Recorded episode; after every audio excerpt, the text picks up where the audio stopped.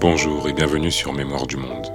Aujourd'hui, nous allons nous rendre en Asie, et plus particulièrement dans les Philippines, avec une révolutionnaire de 84 ans qui a eu un rôle majeur dans l'histoire de son pays. Son nom est Melchora Aquino. Melchora Aquino est né en 1812 dans les Philippines.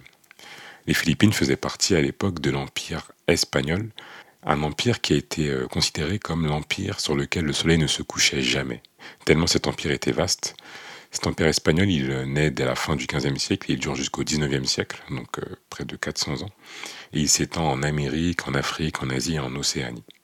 Et les Philippines sont colonisées par les Espagnols à partir de 1565 et sont donc un, un archipel d'Asie du Sud-Est que l'Espagne va diriger durant trois siècles. Mais au cours du XIXe siècle, l'empire colonial espagnol va peu à petit perdre ses colonies, avec notamment plusieurs colonies d'Amérique du Sud qui vont prendre leur indépendance, et d'où bien sûr le fait qu'aujourd'hui beaucoup de pays d'Amérique du Sud parlent espagnol. Et aux Philippines également, la soif d'indépendance est de plus en plus grande. C'est la raison pour laquelle des sociétés secrètes voient le jour, comme le Katipunan, qui naît en 1892 et qui signifie l'association en français, qui vise tout simplement à libérer le pays des colonisateurs espagnols. Et à la veille de la Révolution, c'est près de 30 000 personnes, issues essentiellement des classes populaires et qui sont victimes des inégalités propres à la colonisation, qui se préparent à l'insurrection. Mais les autorités coloniales espagnoles ont connaissance de ce projet de révolution, et c'est ainsi que la révolution éclate, surprise par l'ennemi, les Philippins décident de se révolter. Et c'est là que entre notre personnage Melchora Aquino, qui elle euh, n'a jamais été euh, à l'école, elle est née dans une, dans une famille avec de certains moyens, ses parents géraient une ferme dont elle a hérité par la suite. Et son mari étant décédé, elle a élevé seule ses six enfants. Et lorsque la révolution philippine éclate, Melchora Aquino est âgée de 84 ans. Et dans les premiers temps de l'insurrection, elle transforme sa boutique en refuge pour les révolutionnaires blessés ou malades. Elle les soigne, elle les nourrit, elle les encourage avec des prières. Et au-delà de ce soutien important qu'apporte Melchora, elle héberge également dans sa propre maison des membres de la société secrète donc du Katipunan qui luttent pour l'indépendance des Philippines. Et bien qu'elle ne soit pas membre de cette société secrète, elle a un lien évidemment très étroit avec les chefs qui viennent dans sa maison, comme Andrés Bonifacio, qui est euh, le, chef de cette société secrète donc du Katipunan, ce qui signifie qu'elle a vraiment une connaissance très profonde euh, de leurs plans, de leurs opérations, et cette prise de risque et le soutien qu'elle apporte aux révolutionnaires lui donnent le surnom euh, de grande dame de la révolution. en 1896, le Katipunan est découvert par le gouvernement colonial espagnol. C'est en fait un des membres qui fait une confession à un prêtre espagnol et trahit l'existence secrète du Katipunan. Et cette découverte incite le chef de cette société secrète, Andrés Bonifacio, à lancer la révolution avec ce qu'on appelle le cri de Pugadlawin. C'est un moment fort de l'histoire des Philippines où les révolutionnaires se confrontent à la police coloniale espagnole, mais aussi déchirent leurs cédulas, les cédulas qui étaient des certificats qui étaient rattachés à la colonisation espagnole. Et donc ils déchirent ces papiers et s'écrit Longue vie aux Philippines. Mais cette découverte de la société secrète du Katipunan qui prône l'indépendance des Philippines ne va évidemment pas plaire aux Espagnols et Melchora Aquino, 84 ans, ne va pas échapper à la vengeance des Espagnols. En effet, cette découverte par les Espagnols, elle conduit euh, ces derniers à piller tout ce qui a des liens avec la société secrète. Ils perquisitionnent des cachettes, des imprimeries, des maisons, ils confisquent des documents secrets, des cartes et des plans de la Révolution. Et bien sûr, Melchora, qui était sans le vouloir un des éléments majeurs de la société secrète, va payer lourdement pour ses actions.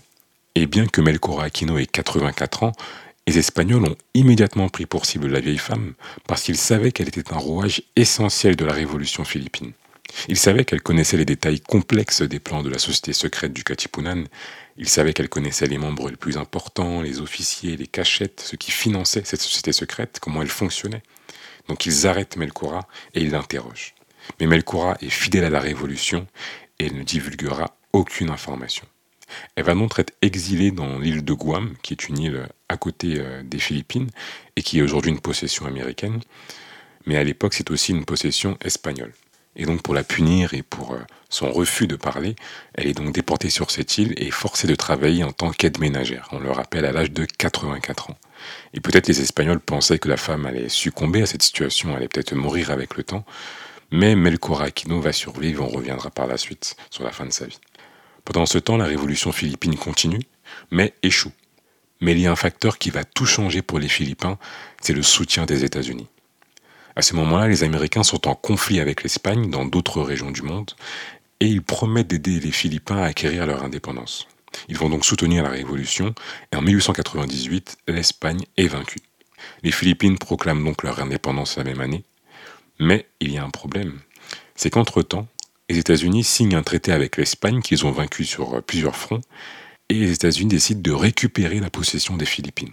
Donc ils trahissent la promesse qu'ils avaient faite aux Philippins. Les Philippins se sentent évidemment trahis et se lancent dans une guerre face aux États-Unis. Mais ils vont perdre cette guerre qui sera particulièrement brutale avec près de 200 000 morts. La révolution des Philippines ne va ainsi pas déboucher sur une indépendance pour le pays, puisqu'ils vont passer très vite d'une domination espagnole à une domination américaine. Et cette domination américaine va durer près de 40 à 50 ans, puisque c'est en 1946 que les Philippines vont acquérir leur indépendance.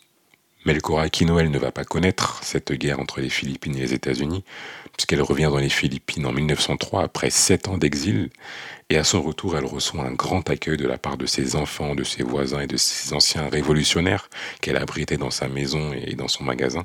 Et le gouvernement américain va même lui proposer de lui donner une pension et des récompenses monétaires pour ses sacrifices, mais elle refuse les offres, disant qu'elle était déjà satisfaite d'être de retour et d'avoir contribué à la révolution.